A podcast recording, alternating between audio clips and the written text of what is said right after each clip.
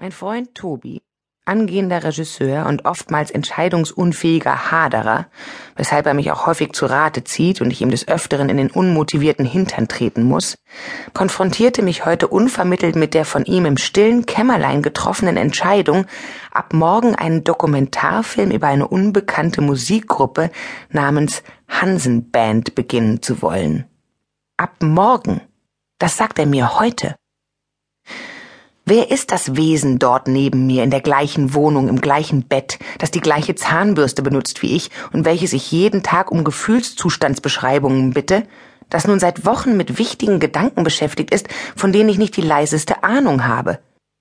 Ich bin höchst irritiert, fast als hätte er mich betrogen, fremdgegangen mit Gedanken. Nach Monaten der Passivität hat sich hinter seiner Stirn, auf die ich jeden neuen Tag gucke wie auch am Tag zuvor, ein Aktionismus zusammengebraut, der mich komplett ausgeschlossen hat. Und nun heißt es plötzlich, Ellen, pack die Koffer. Ich will dich dabei haben. Ich brauche dich an meiner Seite. Ich mache einen Film über Hansen. Die Tour zur neuen Platte. Das wird ganz groß. Bla bla bla. So. Das war der erste Schock. Einer, der vielleicht meine Eitelkeit gekränkt hat, den ich aber unter Ja, ja, die Künstler hätte verbuchen können.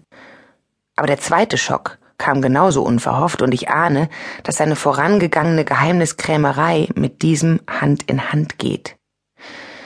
Die Hansen-Band mag unbekannt sein, und jeder wird sich fragen, warum sich ein junger Regisseur mit Saufgelagen in Backstage-Räumen unbedeutender Provinzclubs herumschlagen will. Aber Tobi hat einen guten Grund. Und es ist wahrscheinlich derselbe Grund, der ihn so lange darüber schweigen ließ. Der Sänger und Kopf von Hansen ist sein Bruder Markus. Tobi hat Markus fast ein Jahr nicht mehr gesehen. Sie waren mal sehr eng miteinander, jetzt nicht mehr so. Telefonieren kaum. Tobi spricht nie über ihn. Wenn, dann einsilbig. Ja. Hm. Ach. Bis gerade flossen die Gedanken und Formulierungen noch so leicht heraus, jetzt komme ich ins Stocken.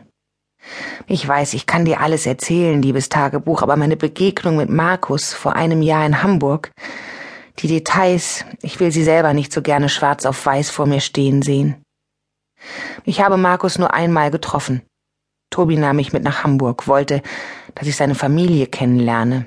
Naja, ich will das Ganze nicht banalisieren durch die genaue Schilderung der Einzelheiten einer Erfahrung, die mich seitdem begleitet und die in mir in unterschiedlich starken Dosen immer wieder auf bittersüße Art und Weise ein Gefühl von so intensiver Sehnsucht hervorruft, dass ich nur noch ausreißen will.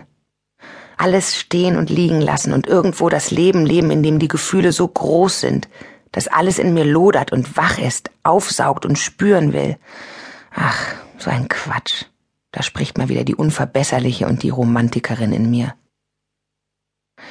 Das eigentliche Problem besteht nun in der Beantwortung der Frage, ob ich Tobis Bitte nachkomme, ihn auf dieser Tour zu begleiten oder nicht. Wie wäre es mit einer guten, altbewährten Für- und Widerliste? Ich habe mir eine kurze Bedenkzeit erbeten. Morgen soll's ja schon losgehen. Erstes Konzert ist anscheinend in Hannover und hat er ja toll eingefädelt, der Tobi. Ich habe noch einen riesen Berg an Fertigstellungen bis Freitag. Freitagnachmittag kann ich also frühestens weg. Dafür darf ich mir die kommenden Nächte an der Nähmaschine um die Ohren hauen und den Auftakt mit der Aufregung des ersten Konzerts und sicherlich großem Gefeiere anschließend verpasse ich in jedem Fall. Aber was habe ich da eigentlich zu suchen? Warum will Tobi mich überhaupt dabei haben? So wie es in letzter Zeit mit uns war, könnte man eher eine kleine Auszeit voneinander gebrauchen. Oder aber es ist genau richtig, sich auf Abenteuersuche zu machen. Gemeinsam Erlebtes schweißt zusammen.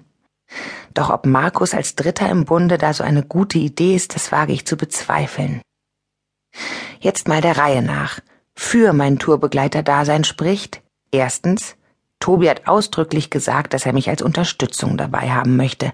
Zweitens, das zeigt mir, dass er meine Ratschläge schätzt und mich noch mag.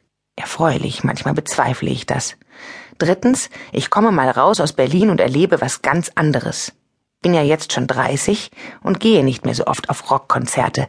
Mal sehen, ob das in meinem Alter noch Sinn macht. Viertens, ich sehe endlich Markus wieder und kann abrechnen mit dem Phantom, das mein ständiger Begleiter geworden ist.